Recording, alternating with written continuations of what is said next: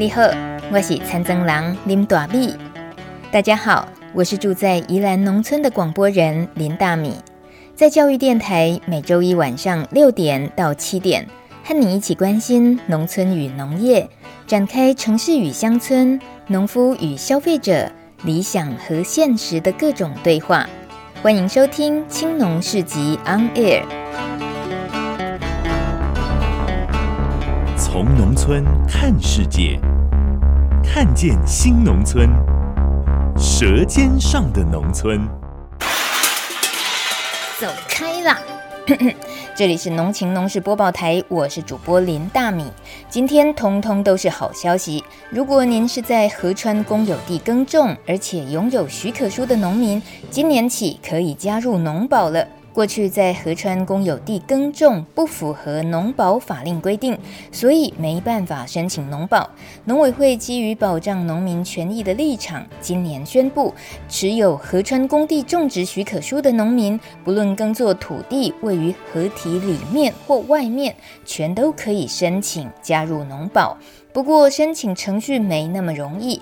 一开始农改场会问你是怎么种的，而且要确定是不是实际从事农业。没问题的话，再送到农会。由于农会受理农民申请的时候，必须报请地方政府，会同水利署、河川局等多个相关单位到场勘查，最后再由农会审查，整个过程相当繁复。因此，有农会就希望能够比照一般农保的申请模式，方便审查作业进行。目前，屏东县农业处表示，即日起持有河川工地种植许可书，而且耕作面积达到零点二公顷以上的农民，就可以向户籍所在地的农会提出纳保申请，以确保自己的权益。这是比较便捷的一项新措施。七月初，还有一个超级好消息，就是台湾的口蹄疫拔针满一年了。迈向不施打疫苗非疫区，但是内忧解除，外患还在。当国产猪肉摆脱口蹄疫而有机会再一次外销的时候，全世界很多地方的非洲猪瘟对我们都还是造成威胁，所以仍然要加强边境管制。所有国民防范非洲猪瘟入侵，记得三个要件：一、不携带肉品入境。二、不要用网络购买肉品寄送到台湾；三、不要到国外的畜牧场所参观。接下来和小农行销通路有关的一个好消息。透过邮局网络上的邮政商城，就可以买到全台各地的农特产品。这是邮政系统发挥既有的优势资源，深度结合邮局虚拟和实体通路，集结全国二十二个县市政府团队，共同推荐把关，打造具有在地特色的台湾农特产品专区。而抢到头香的就是屏东县政府，在邮政商城网站打造了台湾农特产品馆的屏东县专馆，从七月二号开始就能 shopping 接受订购了，成为台湾农特产品馆中全台二十二个县市里面第一间正式上线的专馆。紧接着是宜兰县也要开卖了，其他县市还努力筹备中，继续加油。就算只有屏东和宜兰开张，这些品相已经令大米看得眼花缭乱。不相信的话，你自己去逛逛看。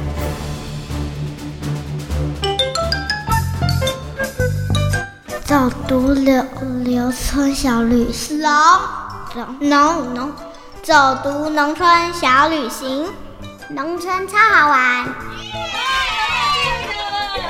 今天的农村小旅行来到桃园新屋这个地方，大家直觉可能记得有个渔港，吃海鲜很有名的地方，叫永安渔永安渔港。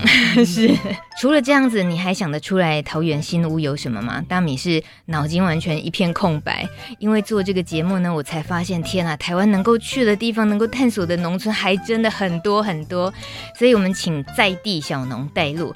今天呢，带路的人是。桃园新屋的一个小农场牛妈妈有机农场的两位农场主人是谢秋云还有徐国峰。Hello，两位好，大家好，大家好，主持人好。牛妈妈是指秋云，对，我儿子是小牛啊，我是他的妈妈，我客人叫我都都叫牛妈妈。可是你本人那么年轻，然后看着你要叫牛妈妈，好像也是需要适应一下。很年轻没错，但回家耕作也好几年了哦。今年第八年，第八年哎，嗯，讲到在这个地方，你算是在地的小孩吗？算，算是。对，那坦白说，你对新屋熟不熟？当然是回来这几年才开始熟的哦。嗯网络上资料，Google 一下桃园新屋的话，看到的是有一个很醒目的字眼，叫做整个桃园老龄化最严重的区域，呃，农业人口也都老化比较明显的地方。可是，在你看起来呢？你觉得这些年，包括你回来务农看到的，印象中有什么很大的改变没有？我我自己看到的，反而是我我看到很多年轻人青农开始加入，比如说以前我小时候。看到长辈在务农，大部分都是五六十岁那个年纪的，嗯哼，然后看出去的那个农田也都是稻米为主。可是我自己回来务农这几年，看到青农回来，不管是接班或者是自己创业，已经作物有更改，现在是比较朝向有机，有机蔬菜比较多，嗯哼，然后温室也是一间一间的盖，是像牛妈妈有机农园农场，其实也是以温室的形式。对，全部嘛？哎、欸，没有哎、欸，算一半温室，一半网室。啊，因为温室老实讲，成本还是比较高一点。是。那关于牛妈妈有机农场，等一下我们可以很具体的再多了解、多认识。那如果说你一个在地小孩在这里，至少有很长一段时间成长背景，跟现在这几年回来，你看到的青农。已经增加，普遍增加，然后带动的有一些有机蔬菜的种植之外，嗯、这个地方的地形地貌，呃，来这边旅游的人或自己身为在地人会去旅游的地方，你觉得通常会不会有什么不同？小时候的话，好像大家都是集中在永安渔港。嗯哼，这几年永安渔港也是还是还是很多人去，可是他他现在比较多的是，他有在往生态导览的方面走。对，哦、就是爱乡协会。在那边有志工，嗯、然后你跟他做申请登记的话，他就有志工带你去认识一些那个永安渔港那边的一些食户、食户的介绍。嗯，对，这些是你小时候也会接触到的？没有没有，我小时候都完全不知道，嗯、就只是在海边玩沙子而已。可是这几年就是比较重视生生态的维护啊。对所以自己也有可能可以带着小孩去听这样子的导览，对，对，对，对不对？有导览哦，真的差别很大。一样的风景，一样看到那条鱼，没错 没错，对，差很多。那个那个石头远远在那边看着你，你不知道那个石头可能已经一百年、一千年的历史了，对啊。嗯哼。所以你去参加过、听过那样导览吗？没有，还没有这个机会。因为老实说，实在太热了，夏天太热，嗯、我们我们白天工作就已经晒很多太阳。而且孩子还小，对，等他稍微长大的时候，这些应该是很好可以利用的在地的资源。对，那你觉得还有什么在桃园新屋是你很久没见的朋友想去找你的时候，你也觉得很值得带他去的地方？像靠近永安渔港那边有一个养蜂场，就是蜜蜂，那个蜜蜂那个园主他们也有在接团体，也是要可以先预约，嗯哼，哎、欸，接团体然后介绍蜜蜂的生态，哦，然后他们自己也有在卖。自己自己的养的蜜蜂做的蜂蜜，嗯哼，嗯，然后还可以做蜂蜡，这些都是我也会推荐朋友去玩的，嗯哼。那像你们家牛妈妈有机农场，其实你们也有推这种可以有人去参观的这样子的业务吗？我们家是过年限定哦，过年才有开放采果。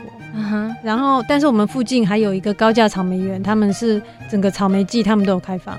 等下，高价草莓园，高价就是价格很高的意思？不是不是不是，高价就是不是不是土根的，哦，就是它是种在架子上面的，就是你不用弯腰采那种。是，你们家也有种草莓啊？我们家种草莓，但是我们是比较，嗯，我们是给特定的厂。特定的通路商、哦、是是产量比较少的意思吗？不是，我们产量很大哦，所以我们我们只有两个人而已，所以没有办法再说还要自己找客源，然后自己处理客户的问题，对，嗯、所以我们就直接整批都整批都给那个通路，是能够这样，其实也蛮好的。就是省得自己又很劳心劳力的，呃，礼拜几要开放采果，没错没错，去管理这些开放采果也是蛮大一个问题，对啊，对嗯哼。所以，如果到桃园新屋也是有有机草莓可以采的，是你说的过年过年限定，也是过年，因为过年的时候通路都休息了，是对。那我们过年有草莓还是要出去啊？嗯哼。所以你们过年反而不能够放个年假好好休息，欸，除夕除夕初一还可以啊，那，嗯、如果你连放到三天四天，那个草莓可能就会坏掉了。是，对。所以呃，像是蜜蜂。这个叫食农教育，嗯、还有包括你刚刚说高价的那个草莓园，草莓园，呃，但你说它是没有季节限定吗？有啊，就冬天，草莓一样也是冬天的，只是它没有分。我们家只有过年啊，那它是只要草莓季，一般十二月到五月都可以去看他们的官网，嗯哼，啊，去了解它什么时候开放。是，对，像这样子，他们呃，比如说蜜蜂，它是第三代了。呃，回来接手，然后高价的草莓园这边呢是是年轻人年轻人回来创业哦，是创业的。嗯、那像你们牛妈妈的话，也是属于第几代呢？没有，我们也是回来创业，我们也是回来创业哦。我的爸爸妈妈都不是务农的哦，所以会比较辛苦一点啦。是啊，因为。完全真的完全是从零开始，嗯哼，对啊。但是田是本来就有的田是吗？田是那老家长辈分下来的，是是是我爸爸的，嗯哼。然后但是我爸爸他不务农，他是他是做生意，哦，对。然后所以大部分的田地都是大伯大伯在在处理。可是这几年大伯年纪大了，嗯、他也没有耕作，所以就休耕在那边。嗯哼，嗯本来也是种水稻嘛？对，没错。哦，那那时候怎么样去评估？你觉得你要耕作的方式是做网式啊、温室，然后做种植草莓跟瓜果类？嗯，其实前两年就是我跟我妈两个人，嗯、呃，我们是露天的。那作物为什么选草莓？是因为很很单纯，就是怕。卖不掉，卖不掉，我们要自己吃，然后就想说，嗯、那自己吃，但也要吃自己喜欢的。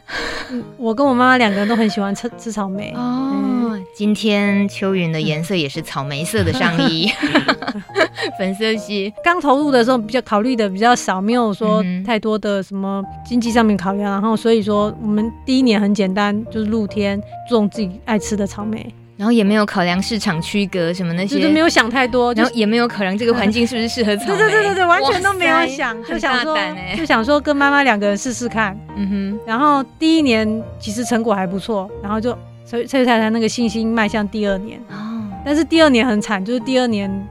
雨很多，冬天的时候雨水很多，嗯哼，所以我们我们第就在想说，那要不要第三年？可是第三年一定要有改变，就是要阻隔掉这个雨水，嗯，然后所以第三年的时候就盖了温室，嗯哼，因为那个新屋那边风很大，靠海风很大，嗯哼，然后草莓又是冬天东北季风又很强，它是那么娇贵的水果，对啊，所以呃，你一开始的种的前面两三年是你跟妈妈的。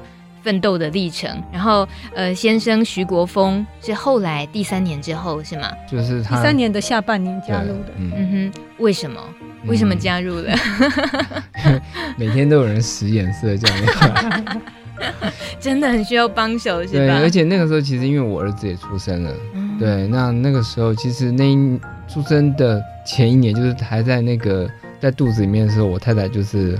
怀孕挺着大肚子在田里面工作，嗯哼，对，那做到那个妇产科医生就叫她休息，一般妇产科都叫孕妇要多运动嘛，对，对，他就叫她多休息，嗯哼，对，然后最后后来生出来以后，她是背着小孩做事情。哇，这年头还有这么年轻的女生会务农，就跟我我岳母两个轮流背我儿子啊，这也是为什么我们草莓会走有机的原因在这里，因为她一开始怀孕嘛。所以不可能喷农药，再来背着一个小孩也更不可能喷农药，是，所以他就觉得那如果既然都不用，那就去做，呃，更有公信力的有机验证。嗯哼，也真的就后来取得验证。嗯，对，嗯哼，就因为得要背着孩子或者怀孕的那个最切身的影响哦。对，其实真的就是为了保护自己的下一代啦。对啊，嗯、那其实从为什么我会下来，其实也是因为我觉得缺人力啦。对啊，因为其实田里面很多工作，不是说男女的，呃，谁优谁劣，真的有些东西真的是要分工。嗯哼，对，所以说他希望我能够下来一起帮忙。你们面积总共多大？八分，八分地，两千四百平吧。因为其实我们这除了种草莓之外，其实我们都会去思考夏天要种什么。嗯，对，所以我们其实一直都有在换作物。嗯哼，那包括其实草莓的面积也一开始没有那么多。嗯，那原本没有那么多的情况下，可能也同时种了别的作物。因为草莓凭良心讲，就是它刚刚秋云讲的，第一年还不错，可是第二、第三、第四年其实都是很糟糕的。嗯，所以我们在调整。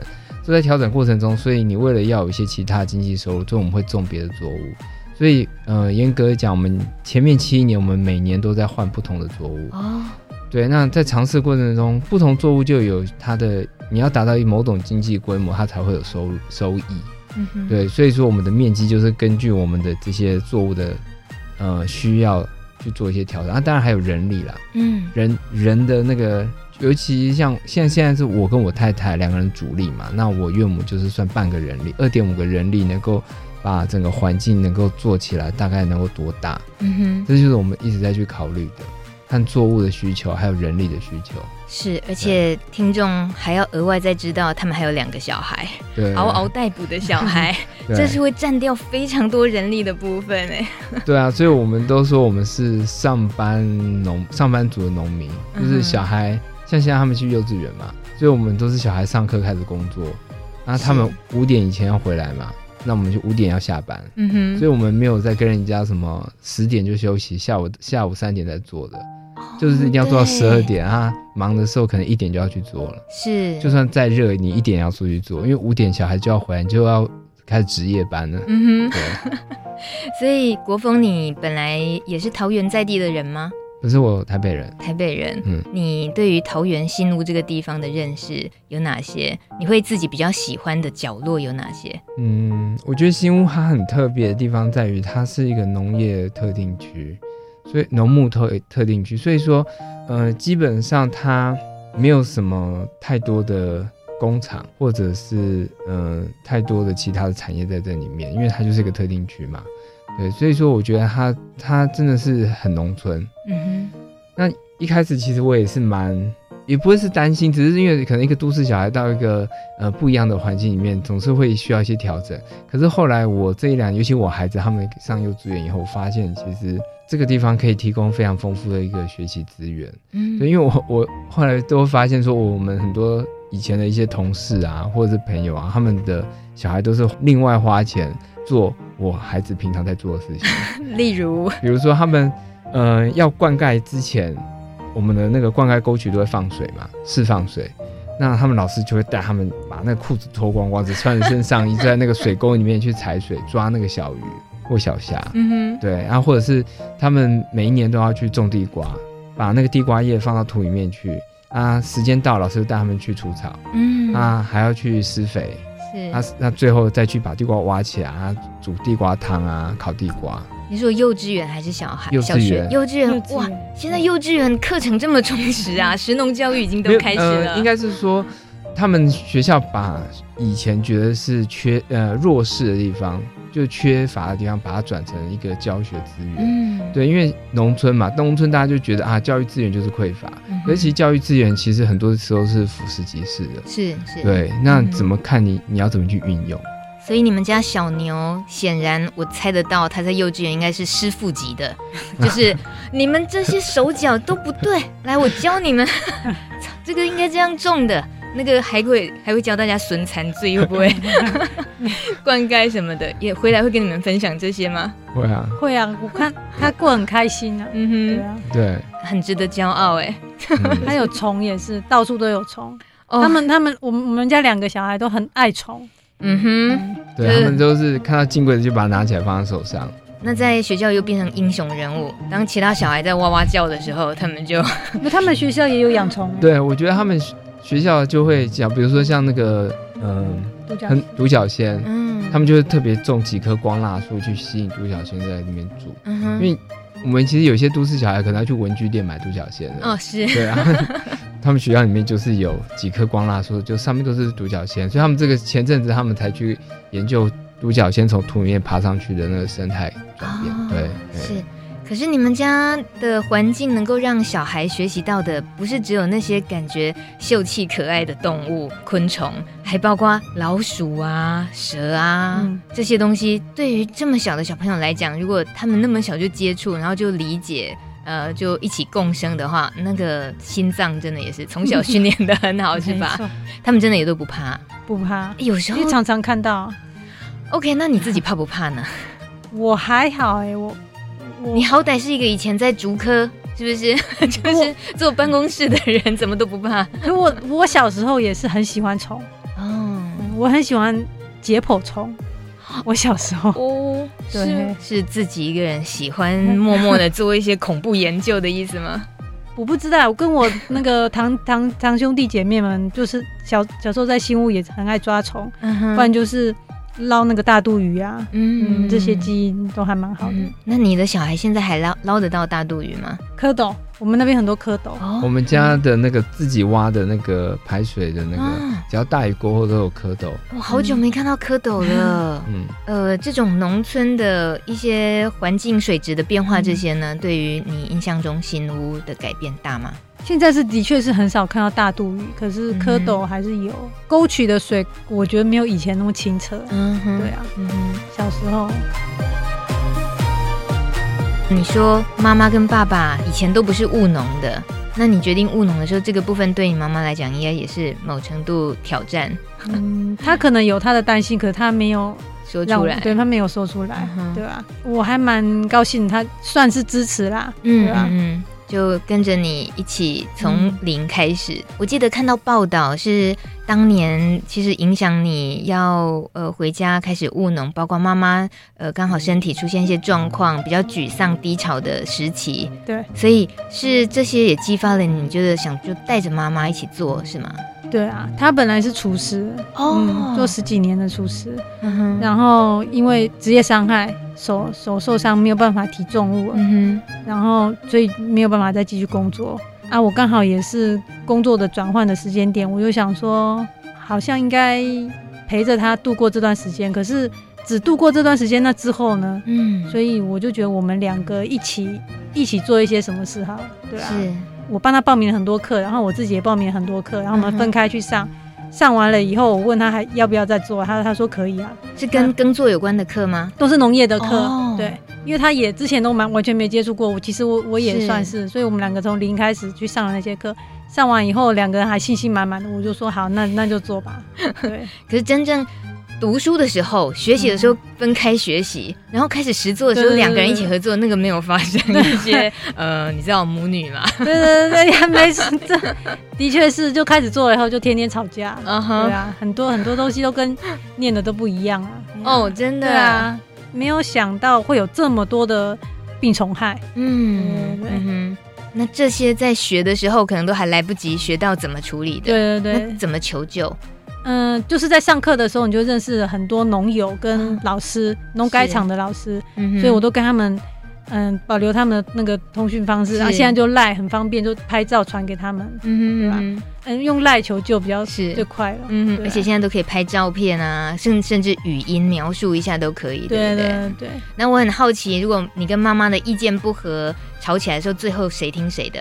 大部分都是听我的，啊，真的？对啊，你呃怎么办到的？为什么妈妈愿意听你的？我不知道，她可能觉得我我懒得跟你吵，不，我 我有多念一点书啊。哦，是。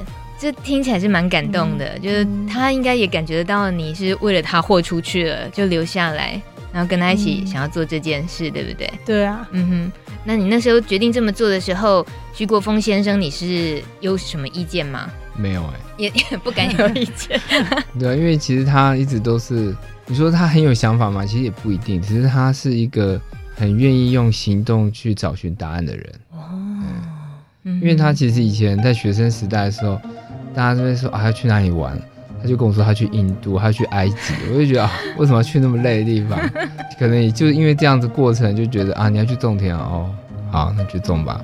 帅耶，是你太太先想到要种田哦。对啊，嗯哼。然后听得出来，你们就是从学生时期就是学生情人，班队那一种是吧？就是我学长学妹，我是研究所，他大学部、哦、是。然后爱情长跑很多年。最后结婚这样，算蛮久的。嗯、是。好，我们等一下下一段节目继续追究一下这一段爱情长跑。没有啦，没有啦，不会这么离题。待会儿要再访问的是关于新屋，这里有一个叫新屋潮农，潮是鸟巢的巢。新屋潮农是一个呃把青农串联起来很棒的一个青农的平台。待会儿请前会长谢秋云小姐继续跟我们分享，还有她的先生徐国峰先生，最后是不是以一个菜鸟之姿回来务农的时候有没有被打压？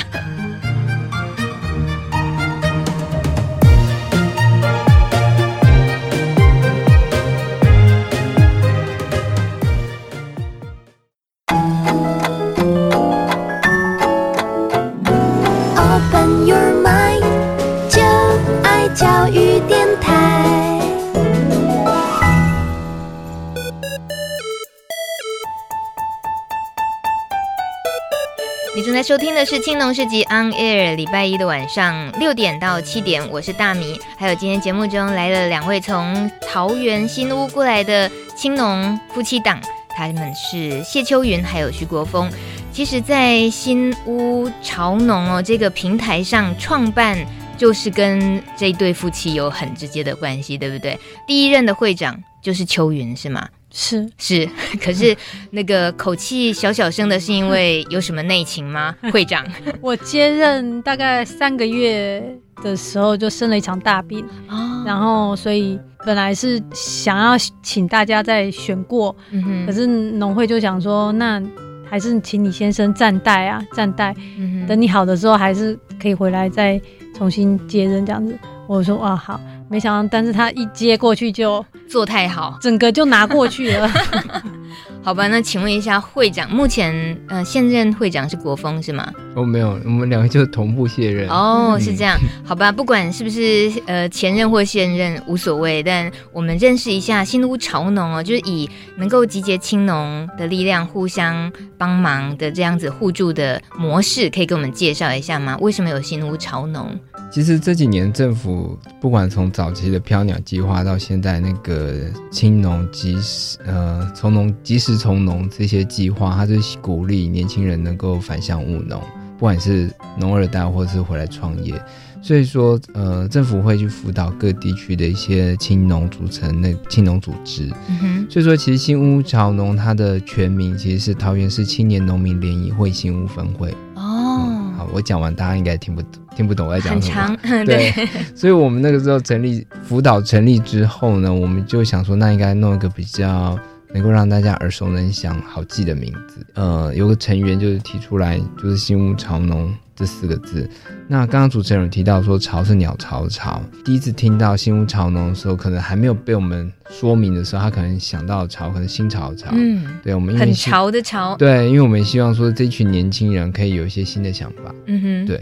引领一些风潮。那第二个就是说，我们希望说，嗯，不管你是像我跟我太太是来这边定居筑巢的青农，或者是你是返乡归巢的青农，大家都能够能够贡献自己的所长，能够为自己家乡做一点事情，所以我们就叫新屋潮农。嗯，对，是。那这个成员大概有多少人？现在应该有四十多个吧。哇，对所以原来可以集结这么多年轻的农友们在一起。那它的具体的效益会是什么？希望达到什么？青牛在一起，其实大家最常讨论的就是说我东西要卖给谁或怎么卖。嗯、对，因为其实很多时候政府或政策带青年走向农村之后，教他们怎么去种东西，帮助他们辅导他们去盖温室，结果种出来之后，最后一里路。还是靠自己、啊，对你，他还是希望你靠自己。虽然他有，他也是做很多的协助啦，可是其实这个东西还是会回到市场自由竞争的一个架构上面。所以说，很多青农都一直在问这个问题。所以说，那个时候我们成我们自己分会成立的时候，就想说，哎，那是不是呃可以做一点不一样的事情？嗯、对，就是把大家常常在想的这件事情，能够变成具体的行动。对，所以说我们当然就是把大家每个人的农产品做一次盘点，盘点之后我们去做一个价格的一个总整理，就是说以前的价格比较纷乱一点点，因为其实很多农民其实不太了解什么批发价格、什么零售价格啊，那我的利润要怎么抓？嗯，就是其实那个时候我们会花很多时间是在沟通，就是让大家知道说我们今天在一起，我们要怎么样包装我们的产品，我们要销售到怎样的通路，要怎么样去衡量我们的一个成本价利润在哪里。我觉得第一年啦，如果说我们是我们两个人的是把这个想法落实的第一步的话，我们是比较多的时间是在跟农民把这个观念能够建立起来。是，对，就是呃，你怎么样去共享一些资源出来，包括你自己的东西可以丢出来，嗯、别人的东西可以怎么样让你运用。嗯哼，对，所以就有了类似蔬菜箱这样子的。对，因为其实呃，现在很多青农他们。大家都是把自己的中心卖到做到最好，那去卖出去。那，呃，尤其新屋是很多有机蔬菜。那有机蔬菜这几年因为政府政策的推广，其实很多人都投入。那它一定会有一些时候是供过于求的，因为其实有机蔬菜，因为它种在温室里面，所以它相对于受天候影响比较少。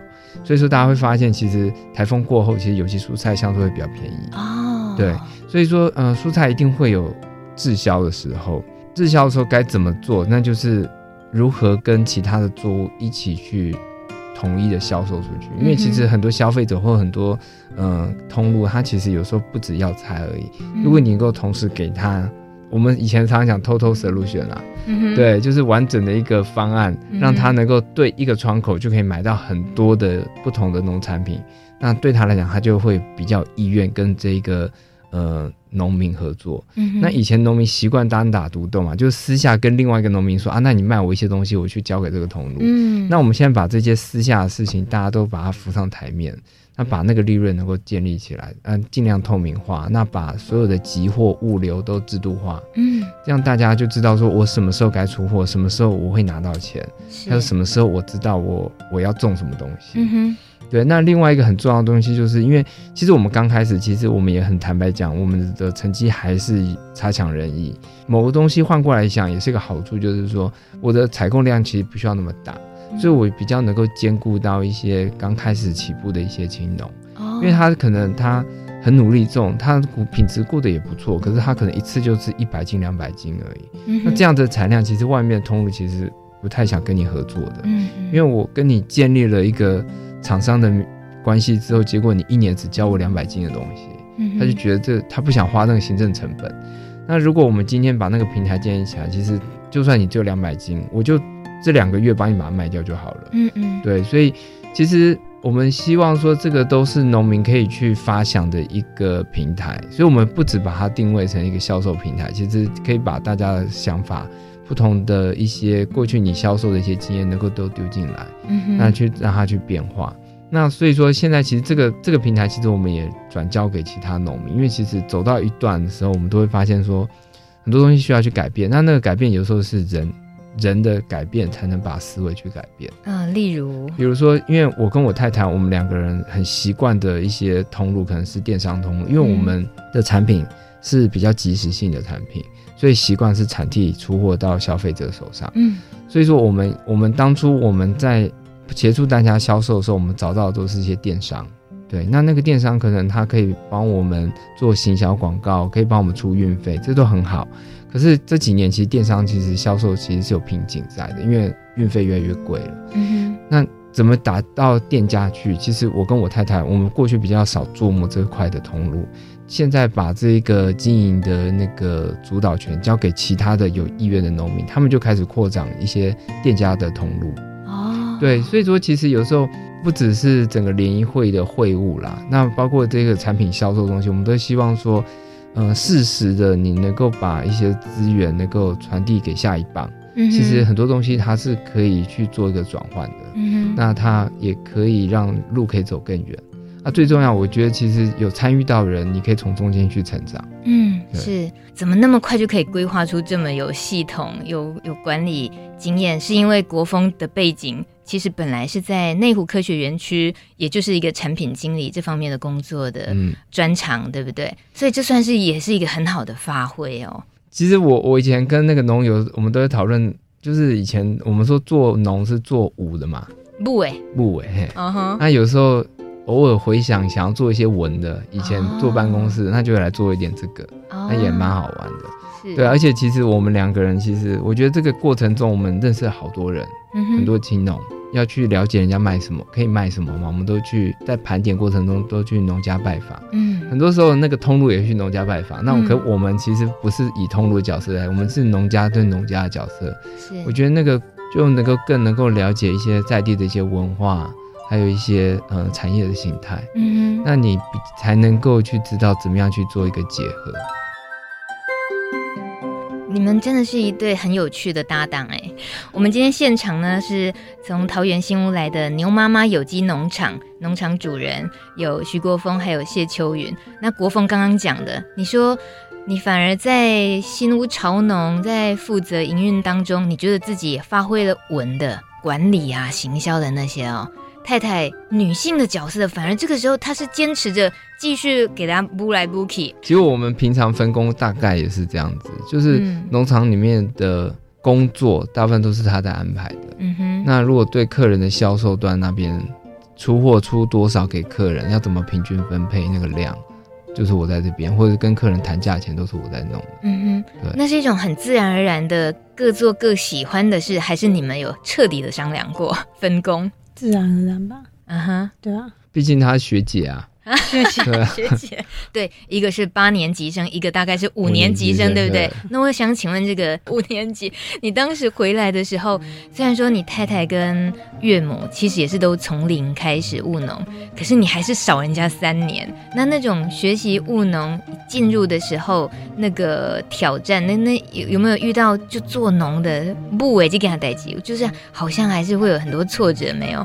当然会有，我觉得应该是说。整个身体或心理都没有想过我会在三十六岁那一年去做农，对，没有，从来没有思考这一个，所以说其实一开始是有点吃力，嗯，对。当然还有就是刚刚秋云讲，他都会跟他妈妈在观念上，在农业的观念上会争执，我们两个更会啊，嗯，对，因为妈妈有时候会觉得啊，我是帮你的啊，听你的就好，可是我就我的角色就不会觉得我是来帮你，我会把。我会觉得我们两个是同事，嗯，所以东西都一定要有沟通过后的协调，要协调过后的共识才可以，不是说你讲的就算，嗯哼，对，所以中间我们其实 也是前面几年也是能吵的大吵小吵都在吵，对啊，太太也还记得那些吵的日子吗？现在真的比较少，累了，没有，都现在第八年。有算是有上轨道了。嗯、前几年因为一直在变作物啊，还有嗯耕作的方式啊，一直在变，嗯哼，一直在调整，所以我们两个也很累。是啊，在你们呃周边有很多青农务农来讲，像你们一样夫妻两个一起这么高密度的合作，然后就全职的，或许也不多这样的例子。对，一般都是太太带小孩，对，或者是太太做文的，嗯。所以我说你们是不是真的很特别呢？我我比较特别啊，我比较喜欢病虫害管理。对啊，嗯，你喜欢病虫害管理？我比较喜欢在田里面做事。是，只是小时候喜欢解剖动物的那个瘾又来了的感觉。你对于病虫害管理可以到喜欢这个地步，你可不可以跟大家分享一下？因为一般农友头痛的居多，也也不是说喜欢，可是就是。比如说我们两个一样进去巡田，我就可以看到很多东西。那一区的叶子现在出现什么虫，然后要怎么样防治，然后那一区又出现不一样的虫，这些我都看得到。嗯、可是你如果请他进去巡田，他看的都。这些他都没有看到，他都看到那个新台币啊，对 这一个五百，那里一千，我们看到的东西很不一样。我 对我就应该就是说，哎，今天量又不够，要怎么分？又要讲什么理由给客人？哇，这真的很现实。不然就是要要今天要得罪哪一个人这样子？嗯，嗯是两个人能让超环那种 完全不敢，对对对，真的。说起来能够这样子。互相擅长也蛮好的啦，可是之前会吵是因为还没有厘清这一段能够也是有是，对。还有就是他有压力啦，因为他把我叫下来，可是我我开始跟他一起做的，其实前面两年我们也都是产培，其实我们赔了四年，嗯、第一年他说还不错嘛，可是后面的四年基本上都是。惨淡收场，那其实那个就是因为我们一直在寻找最佳方程式，嗯，那他就很有压力，因为他觉得一个人倒就算了，之后那边亲戚又很多，嗯、你又拉了一个先生进来，那时候我们都真的是在吃老本。是，对。那怎么有办法能够已经在吃老本又赔了四年的时候，然后决定还是继续砸下去？可能希望就在元后吧。不知道，因为头洗下去了吧？对，温室已经盖了。如果说没有盖温室，整个设备都没有的话，可能可能还会跑回去上班。嗯、可今天温室都盖下去了，对啊，那就是那个。没有回头的路，对对对，我觉得回回不了头。有时候事情反而是你知道你没有退路，嗯，才会更豁出去哦。而且其实当然，其实正面去看，其实每一年都解决了一些问题。嗯、对，不是说都是都是负的，其实钱是负的。可是你的经验是累积起来的，嗯、所以你好像觉得不应该放弃，是，你就知道明年可以怎么做，好像就可以改了。嗯哼，对。但是你们对于那种在尝试找到最适合的作物也好，或或最适合的行销的平台啊方式什么，一直试的过程，现在是算是试到一个很稳定的状态了吗？还是说其实也还在更多尝试的阶段？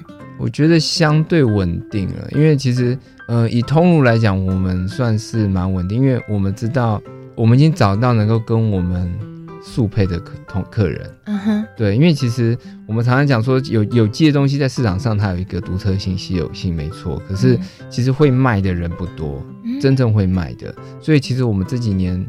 尤其现虽然我们是种草莓，草莓很多人都喜欢，可是会卖草莓的厂商不多。嗯哼，对，所以我们一直在找一个能够陪着我们一起去卖有机草莓的客人。对，因为那个客人是吃到酸的草莓，他不会抱怨，或者就算他抱怨，但他还是会跟你买。嗯哼，对，我们在找这种客人，那这种客人是需要你跟通路一起去培养的。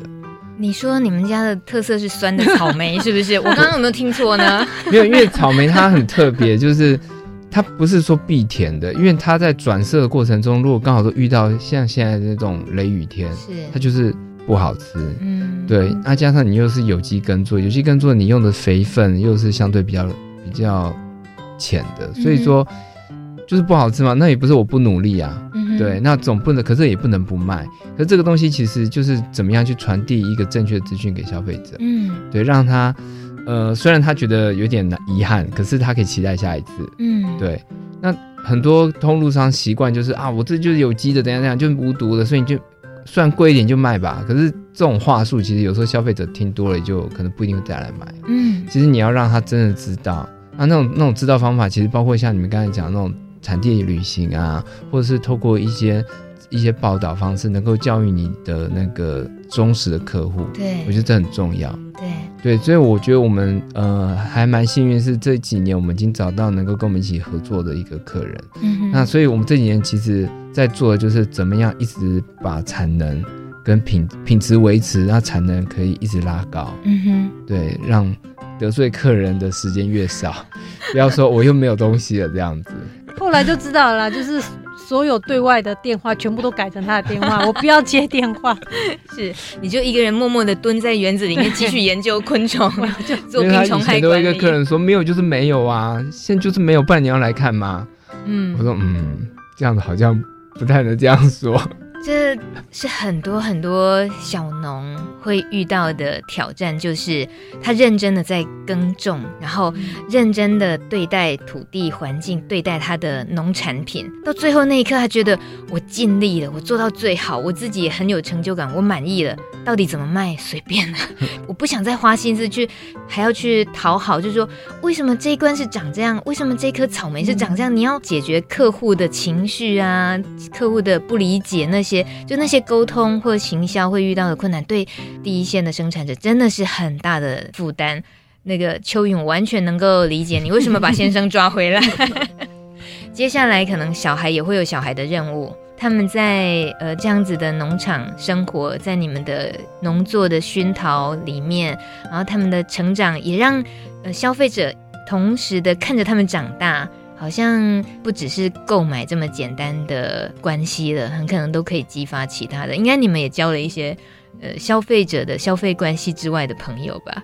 对啊，因为其实像我是我们过年限定的草采草莓的，嗯哼，那时间。我儿子他从去年开始，就是别人如果有带小孩来的话，他就会教他怎么采草莓。哇塞，他才几岁，他还很小哎、欸。六岁他六岁了，所以他五岁就会做这件事。对他就跟他说：“这个可以剪哦，这不能剪，要从哪里剪？”啊这样。啊，我女儿就是盘了一一盘那个已经削好的草莓，让人家先试吃。她几岁会端草莓了？两岁就会端，开始端了。哇塞！哎、欸，可是孩子这么小，然后园子也不小，那农务那么忙，究竟那个时间的安排，就像你们说的，离开安亲班之后就得去接回来的，混杂在一起的时候又该怎么办？那应该是一团混乱而已，对不对？常常现在还好了，因为他们慢慢能够帮上忙了。以前真的是都在哭声，小孩哭声中工作。对，因为以前他都有，我都有看到他。假如说我可能在出差，他就拍一张照片，是他跟我岳母在田里工作，他就拍一张我儿子在那个。货柜屋里面的床里面哭，嗯哼，因为太忙了，没有办法。是，可是你哭就只好让你在那边哭了，我看得到你在哭就好了。嗯哼，请问一下太太，你发出那张照片给你先生正在出差的先生，你的用意是什么？可不可以跟我们分享一下？金灯来，徐先生会看到也会焦急，是吧？啊、哦，对，其实我知道那个讯息了，对，嗯、一切尽在不言中，就像以前那个 BB Call 的密码一样，是，对，一张照片就意思就到了，对。嗯、但真的回来了，一起努力，一起面对，当然，如果说那也是一种浪漫，好像也说得过去了，真就至少看得到，帮得上忙。可是你说前四年也都是还要赔的那个状况，吃老本的状况，那请问一下，目前已经走到现在第八年的话。如果说也是比较稳定的来讲，那能够看得见的愿景，让自己觉得走了务农这条路，经营牛妈妈有机农场，已经有一种觉得踏实感了吗？还然后还会有带着一点点什么样的期待跟梦想吗？我们有讨论过这个，可是我们两个蛮务实的，因为我们不是农二代，嗯，我们也不是务农的世家，所以我们会把这当职业，嗯，所以我们。我们有在讨论说，我们退休要做什么？嗯，对，所以，我们大概就抓一个年限，那我们就做到那个时候。像我们这这接下来一两年，应该就可以把一些贷款都还完。嗯，对，那剩下我们就是要存钱，存钱除了可能要小孩子教育基金以外，我们也是要存老本。嗯，对，所以我们的想法其实就是把它当做一个我们能够兼顾家庭的一个职业来看。是对，所以相对起来。我们比其他青农人来讲，看起来比较没有野心，嗯哼，对，因为他们会不断去租地、盖温室、请人，那我们两个就是，我们两个可以做完，这样就好了，嗯哼，对。不过我觉得那个野心是另一种野心，就是你让我听到了一个希望，是夫妻一起务农，而且还是全职，是可以有机会存老本，然后可以退休的。对，因为我们我常常跟他讲，我们我们要把利润极大化了。嗯，对，而不是把营收增加而已。嗯哼，对，所以这几年我们努力是在做这件事情。你愿意分享一下如何利润极大化吗？我们应该很多人耳朵瞬间都睁睁很大，想听。嗯、呃，当然第一个要先讲收益要增加嘛，所以就我们刚刚有提到的，你要找到可以配合的客人。嗯，那那个客人你他可以帮你卖最多的产品，而且他可以给你一个。嗯，更稳定的一个价格，甚至是可以往上走的价格。嗯、因为它如果它不会卖的话，它价格只会一直跟你往后走，往下走。嗯哼，对，它不会跟着你往上走，这很重要的，利润要增加第一步。然后再来就成本要调整。那我们成本的降低，其实很多时候就是怎么样去呃找到适合的作物。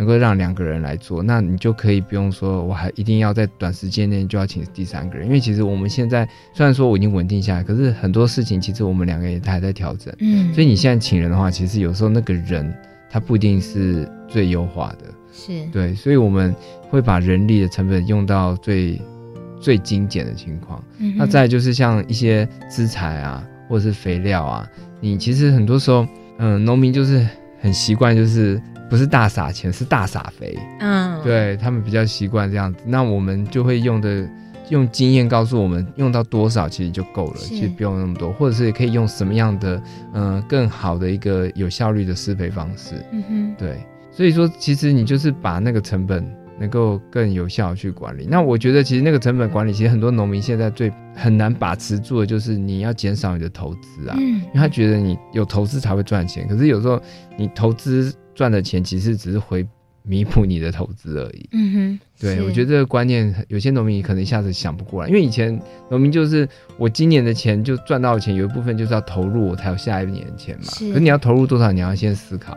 其实真的很可怕，那个有时候那个他们一直投入的那个钱，真的是把赚来钱就像在这样讲有点对不起他们，可是就觉得有时候像赌博一样，嗯、就你赚了一把以后又把这把丢出去，嗯哼，对啊，这是在呃农业的在现今的农业这个产业里面，如果青农其实也很可能会容易会踏进的一种迷失，对对。